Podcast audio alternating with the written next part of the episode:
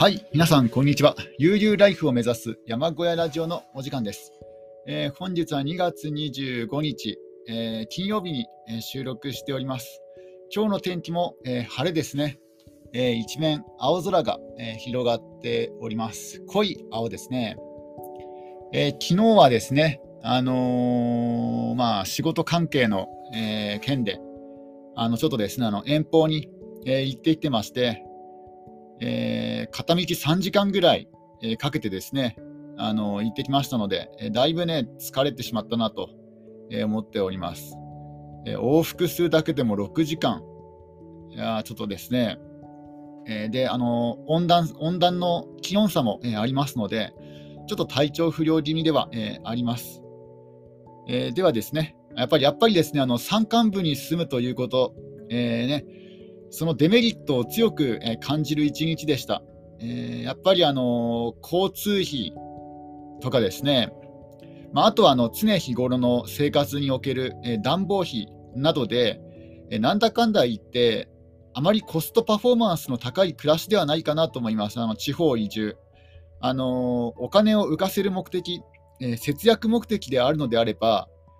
あの山間部で暮らすよりは、まあ、地方都市で、えー暮らした方がね、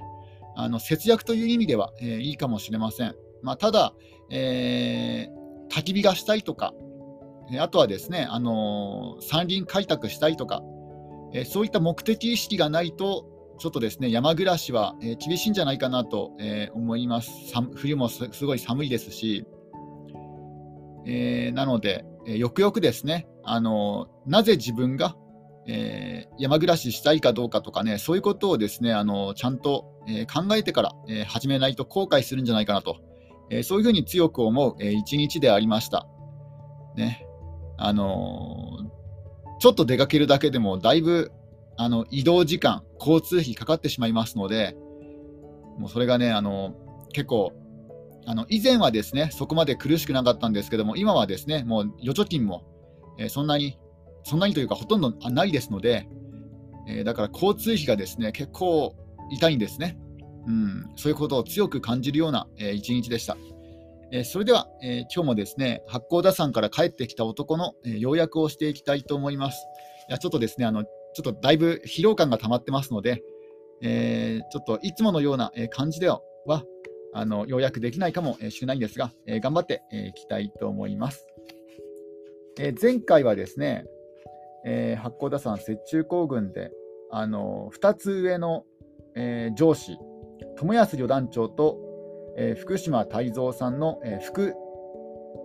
副,、えーね、副副官である友安あ福島泰造さんの、えー衝突についてですね、えー説明していきました。今回はその続きからですね、あの説明したいしていきたいと思います。まあ、いろんなですね、あのお互いの衝突があって、であの福島さんは上申書、まあ、上申書というのはですね、まあ、あの告発状のようなものなんじゃないかなと思います。ちょっと上申状。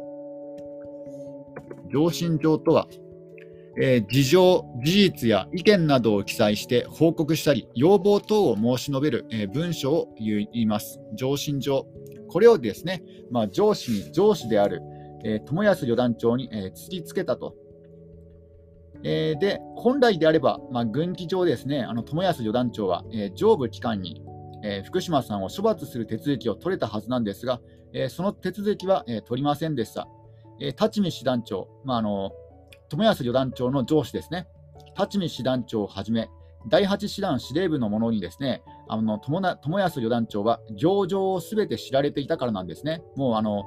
どういう行いをして、まあそのね、副官である福島泰造さんが怒っているのかっていうのことをですね、そういった事情を知っているか知っているために、まあその、えー上部機関にはですね、訴えなかったと。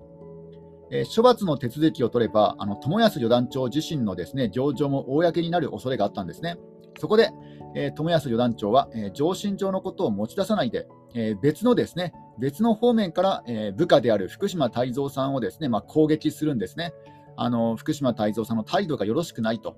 えーいうことを聞かないと。えー本文、副官の本文を果たしていないということで、ですねあの副官を変えてもらえないだろうかと、えー訴えました。しかし、えー師団司令部は友安旅団長が、えー期待したような、えー反応は見せなかったんですね。えー、旅団長を観察指導する職権のある者はですね師団長のみなんですね。えー、この場合は、えー、立見師団長ただ一人が、えー、旅団長を監督指導する立場にあったんです。えー、でひょっとしたらですねこの立見師団長は、えー、友安旅団長と福島泰造さんの間柄がですね、まあ、こういうことになることは予測、ね、できていたんじゃないかなと、えー、思います。えー、福島泰造さんは、えー、師団司令部に己の身の処し方について、えー、軍籍離軍籍離絶でも軍籍離脱でも、えー、転属でも、え、どちらでも良いと、え、意思表示をしました。また、参謀本部にも、え、かつての勤務先の陸地測量部にも、え、転属を働きかけているんですね。まあ、要はですね、あのー、この福島泰造さんとその上司である、えー、友安旅団長、まあ、これ仲、お互いにですね仲が悪くなっていて、えー、友安旅団長は、えー、福島さんをね、こうあのー、変えてほしいと。で、福島さんは福島さんで、まあね、変わってもいいというか、このね、あの転属になってもいいというですね、そういった意思表示を、えー、したんですね。えー、明治36年8月7月、明治36年8月7日付の陸軍省恩賞課長亀岡安達中佐の書簡にですね、福島泰造さんの意図を読み取ることができるんですね。え福島泰造さんの依頼に対する、え返信の文書が、え残っております。この亀岡中佐という方は、え福島泰造さんと同じ群馬県出身で、え群馬県出身ではあるんですが、え個人的なつながりとか、えそういったことは、えないです。ただただ単純に、え出身地が同じだという、えそういった、ね、共通点が、えあります。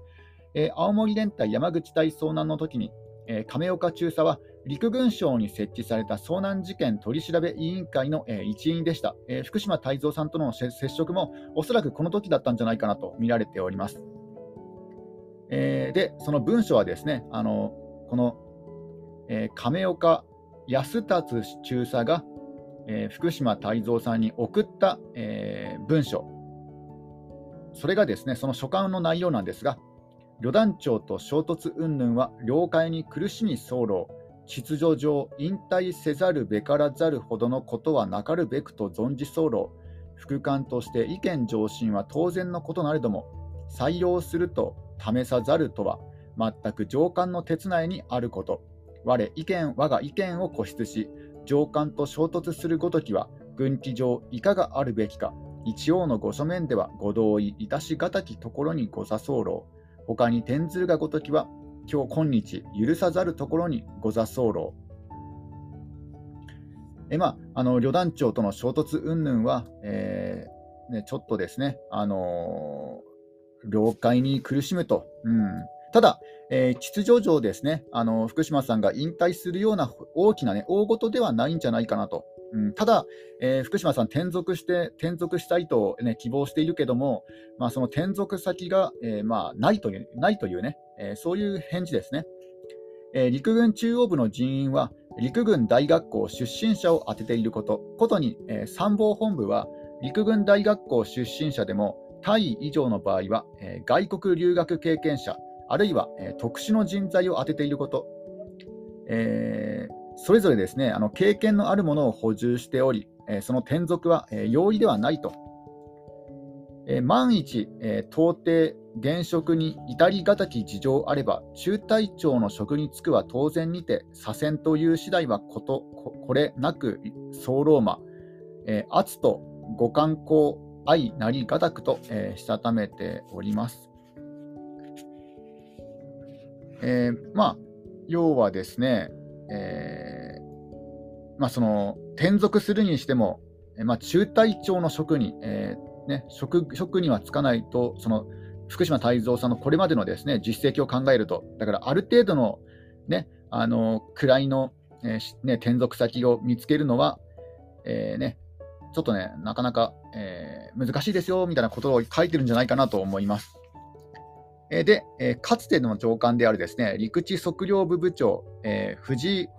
藤井堤総称将にもですね転属のことを依頼したんですが、え、その返事はですねあの人事上のことは、え、ご承知の通り、欠員もこれなく、中央部はすべて出入り難しく候魔、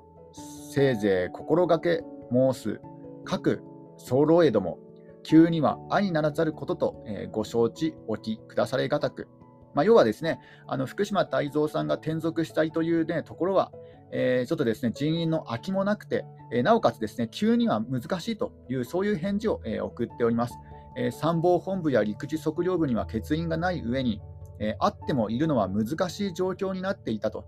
え中央各機関の要職はですね陸大出身者が当てられていて、特に、え参謀本部、陸軍省などは、え外国勤務を終えたエリートたちですら、え空席待ちの状態だったんですね。で以前、あの参謀本部に新戦士戦士室が、え、新設されたときに、あの福島さんはあの一度ですね、招招かれているんですね、あの招聘されているんですね、あの雪中行軍に成功してあの帰営した直後で、であのその時だったらですね、あのまあ、なんとかなったかもしれないんですが、この時はあの立見師団長が、えー、福島泰造さんを手放したがらなかったために、えー、実現はできなかったんですね。えでなおかつ、この時にあの招聘してくれたもの、あの福島さんをですね呼んでくれあの福島さんに声をかけてくれた人がですねあのもうこの頃は、えー、参謀本部本部にいなくてあの亡くなっていたんですね。だからあの、えー、そういった、まあ、パイプあの人脈もなくなってしまったということもあって、え、転属の望みは、えー、叶えられなかったと。この時にですね福島泰造さんは薩長軍閥という存在を、まあ、今更のように感じたのではなかろうかと。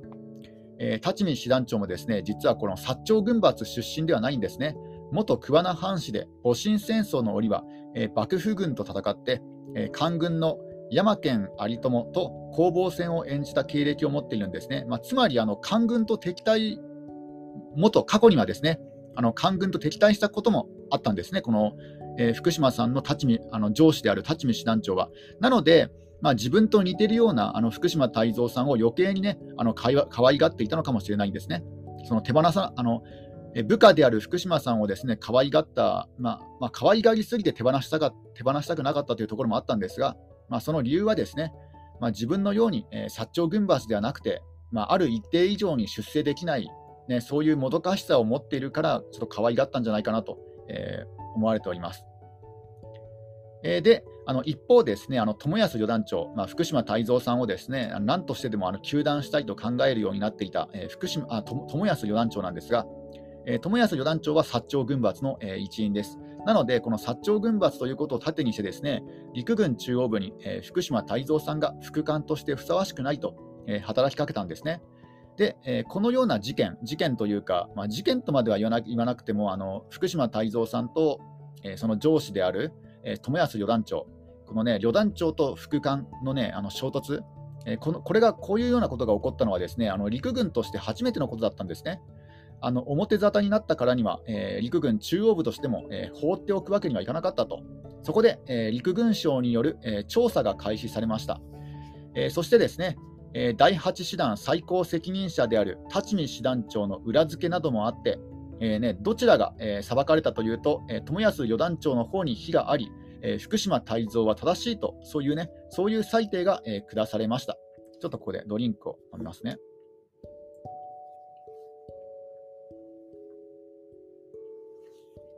よかったですね。あの上官に、まあ、形としては逆らったようになるんですが、え、結果、結果的には、えー、福島泰造さんが正しく、えー、友安四団長の方に非があるということに、えー、なったんですね。で、温床課長亀岡中佐は、えー、書簡でこう述べています。一点にても争点に貴君の方へりくつありへりくつこれあり候えば定職者それなくて安堵つかまつり候世情に対し豪もやましきところなく、えー、一身上の価値ではかえって上がるも下ることなく師団長に対して今後一層5分弁のほど希望いたし候。まあのもし今回のですねこの喧嘩というか争い、これもしあのこれが、えー、福島泰造さんのへりくつであったら、これは定職ものだと、ただ、えー、事実はですねそうではなかったので、えー、安堵していますと。えー世の中に対してやましいところは一辺もなく、みじんもなく、えーね、一身上の価値、えー、人間の価値としてはですね、あの価値が上がることはあっても、えー、下がることはないと、今回ね、こういう、え争い事があったけども、え君の価値は下がらない、まあ、上がることはあっても下がることはないと、で師団長、まあ、そのね、あの今回、非があると言われた師団長に対しても、えー、今後ですね、まあ、一層ね、あのまあね、頑張らせるようにみたいな、みたいなね、そういうことをね、希望しているとか、そういう文章を、えー、ね、書かれております。で、えー、友安四団長はですね、あの罰を受けるんですね。罰として、えー、現役から予備役に、えー、編入され、広島に引退し、ついで神戸駅に編入されました。え一方ですね、あの福島泰造さんは上官への犯行を咎められることなく、え山形連隊、かっこ歩兵第32連隊の中隊長に、え転属しました。えけんこれ、あのー、あまり事情を知らない人にはですね、あの福島さんが、えーまあ、喧嘩両成敗で左遷されたと、えー、思うものもですね中にはいたんですが、この亀岡亀岡中佐の書簡を見るとですね、あの福島泰造さん自身が、えー、中隊長職への転属を考えていたのであって、これは左遷ではないんですね。えー、これが、えー、陸軍で起きた前代未聞の、え旅団長とその副官の圧力の顛末であったと。だから日本陸軍であの初めて起こったあの上官と副官のあのトラブル、これ結果的には、あのなんだろう、あの上官ではなくて、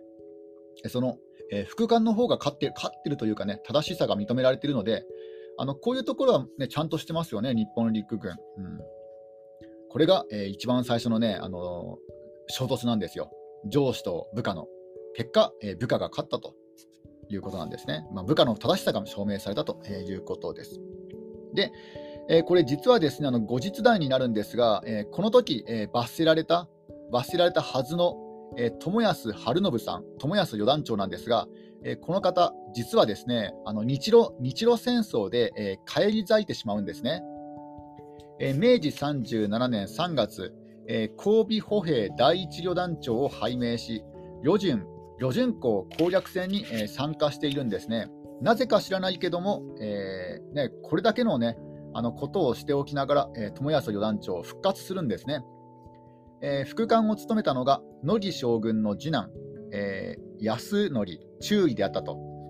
まあ、これ、おそらく親戚筋、ね、乃木乃木レスケ将軍とですね親戚筋に当たるから、まあ、特別にですね友安旅団長を許されたんじゃないかなと思われております。えー、乃木安則中尉はこの甲状戦で、えー、戦死しております。そして、え、友安旅団長は203高地攻撃の肉弾戦に2回も、え、失敗してで、なおかつその甲状戦の最中に、え、野戦の軍用電話で、えー、乃木将軍に、え、辞任辞任を願い出て、え、許され、旅団長の座から、え、降りております。にもかかわらず後日、友安少将は陸軍中将へ昇進したんですね。え、歴史の歴史の真実と人事は、え、必ずしも、え、公平に扱われるわけではないと。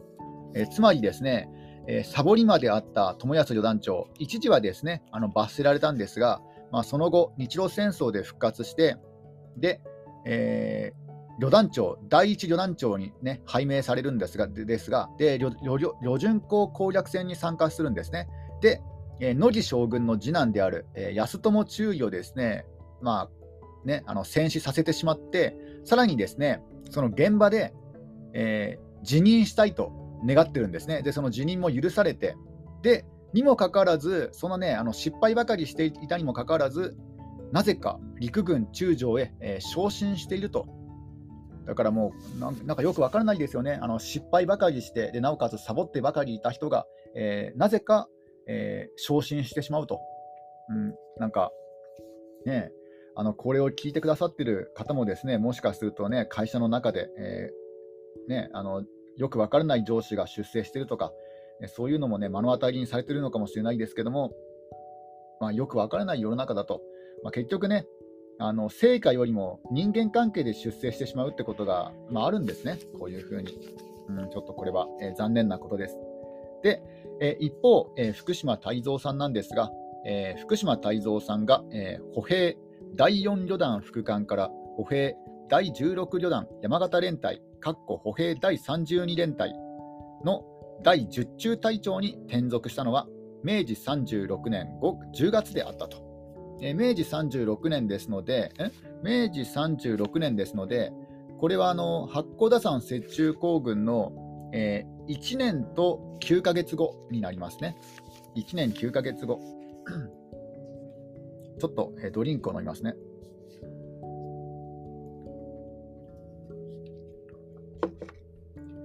えー、引っ越しの荷物、えー、家財の整理など一切は、えー、弘前憲兵隊と弘前連隊の森連隊副官が、え受け持ちました。えこれはですね、あの当時、えまあ、奥さんが妊娠していたんですね。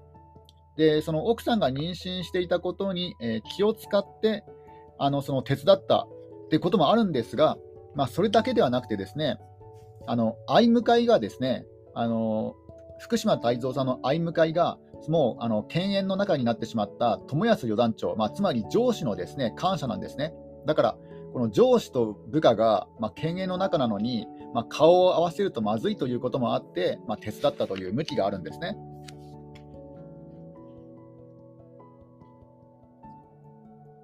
えー、で、えー、引っ越し、引っ越しをして、えー、福島夫妻が落ち着いた先は、山形県七日町佐久間家の別宅であったと、えー、この佐久間家は500年の歴史を持つ、えー、旧家で徳川時代には藩主の主治医を務めた家であると、まあ、お医者さんですね。藩主のお医者さんであったと。あ元は。で、えー、当主の愛次郎は、え、銀行員であったようです。あの当時の当時の当主の当主は愛次郎銀行員、え、佐久間佐久間愛次郎さんですね。でこのえー、福島泰造さんの夫婦が、えー、移り住んだ別宅はですね、えー、優雅なですね庭園と茶室まである豪邸だったと。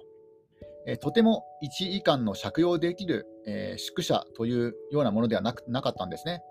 え当時あの、皇軍王と評されていた福島泰造さんを、えそれなりに遇したいという、ね、そういう立見師団長の意向が、え働いて働いていたのだろうと。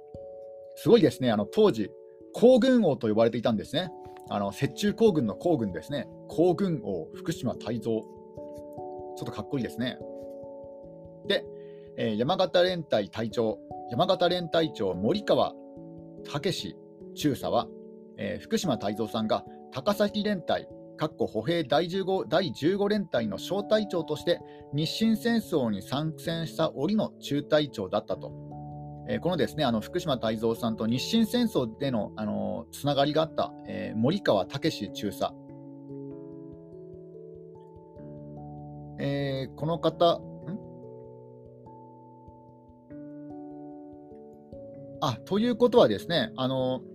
福島さんが転属されたあの隊と、あのその連隊長は、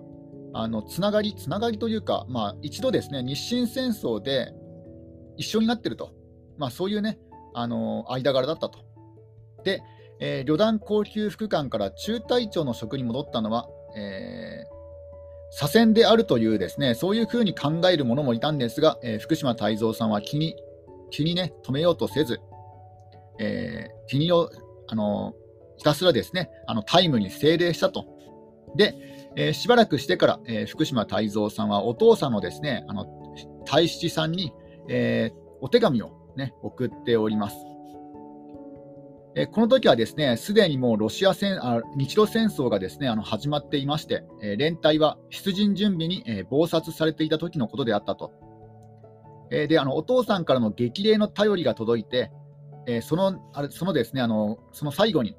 え泰造のことを村内では山形に左遷されたととやかく言う者いる。それを跳ね返すためにも、今度の出陣ではしっかり働け、人に遅れを取るまいぞとね、書かれていたんですね。で、その手紙に対して、あの福島泰造さんは、えー、返事を送っております。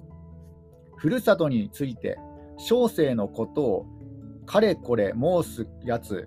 やからこれあるゆえ、このごときやからは必ず天罰を、ま、ーるならん。ただただ言うがままにいたしおくべし、弁解をなす無用の時間を有せず、このごとき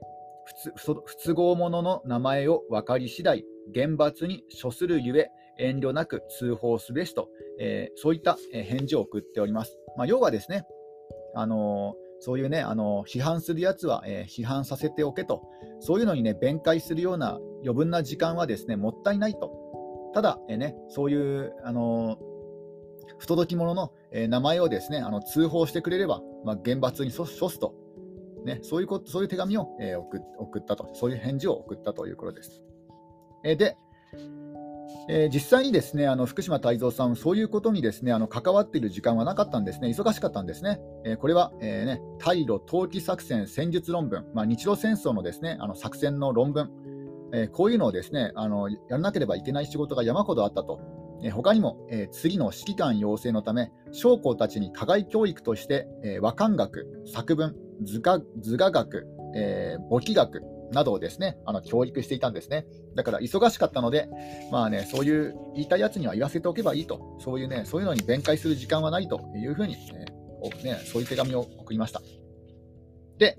えー、福島さん福島泰造さんの、えー、山形滞在は、えー、1年に足りないわずかな期間しかいなかったようです。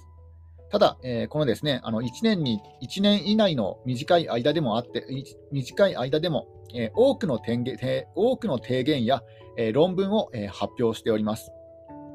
えここでですね、あの一つ例を出すと、え例えば、明治36年11月11日付で提出された、え団体庁会議提出事項の中にですね、雪靴試験についての、え雪靴試験について、え書かれたものが、えあります。ちょっとですね、これを引用したいと思いますね。え1、雪靴試験の演習費やしとして、あ、え、あ、間違えました。雪靴試験の演習費として、本年、冬季特別に当連隊に金150円の増額ありたし、理由、冬季演習は年々年々再々各地において実施せられつつあるも、多くは折衷における行軍のみにして、単に教育訓練に力を要し、いまだかつて雪靴試験と直接軍隊の施設に必要なる研究を行いたることを聞かず、よってここに着衣するところあり、本年冬季において折衷における各種演習を兼ね合わせて雪靴試験の実施を行わんとす。その方法の用紙は、あまねく各地の雪靴を集めて、諸種の工夫を凝らし、その向上を研究し、将来の参考にともせんとするにあり、えー、だかつて雪靴試験と直接軍隊の施設に必要なる研究を行いたることを聞かずとね、あります。まあ、要はですね、あの日本各地の雪靴を集めてね、比較研究を行行いたいということです。そのために、えー、ねえー、金150円の増額をお願いしますということですね。えこの提言が行われたのは、えロシアとの関係がですねいよいよ風雲急を告げていた頃であったとえー、三国干渉の中心国であった、まあ、要はあのリアオトン半島をですね日清戦争で勝った日本が、まあ、手に入れたんですが、まあ、それを返せと、ね、三国干渉があったんですね、えー、その中心国であったのが、えー、帝政ロシアだったと。えー、新国保護を名目として満州の利権を次々と、えー、このロシアは治めていったんですね。だから秦を守るってこと、守るっていうね、そういうの、そういう大義名分を掲げて、まあ、満州の利権を次々と治めていった。そして、えー、北進事変、えー、明治33年 ,3 年、北進事変が起こると、大軍を極東に送り込んで、えー、事変後も一向に、え撤兵しようとしなかったと。だから何かね、あのあのこあの大義名分ができると、それによってね、兵を挙げるんですが、えそれが終わった後にもね、兵をね、解散させようとしなかった、引き上げようとしなかった。えこうして極低極東情勢は、えいよいよ悪化して、日本とロシアの間の緊張感も一挙に高まり、ロシア打つべしの声が日本にあふれました。この中でですね、あの福島さんがこういう提言を,、ね、提言を行ったんですね。同時に軍隊に作業用帽子を支給せられんことを望む。第2種棒の顎紐を廃すること。休養がけんを総長の階級となすことを望む。短期5兆に1か年ずつ引き続き再益を許可せられるの制限を設けることを望む。機動演習の際、兵卒の糧食を増加することは、駐屯出発日より実施せられたし、各隊に演習用携帯天幕の支給を望む。名誉射撃の実施は各連隊同一日に行われんとことを望む。えーね、そのようなですねあの実務的提言を次々と行っているんですね。今日はこの辺で、えー、終わりにしたいと思います。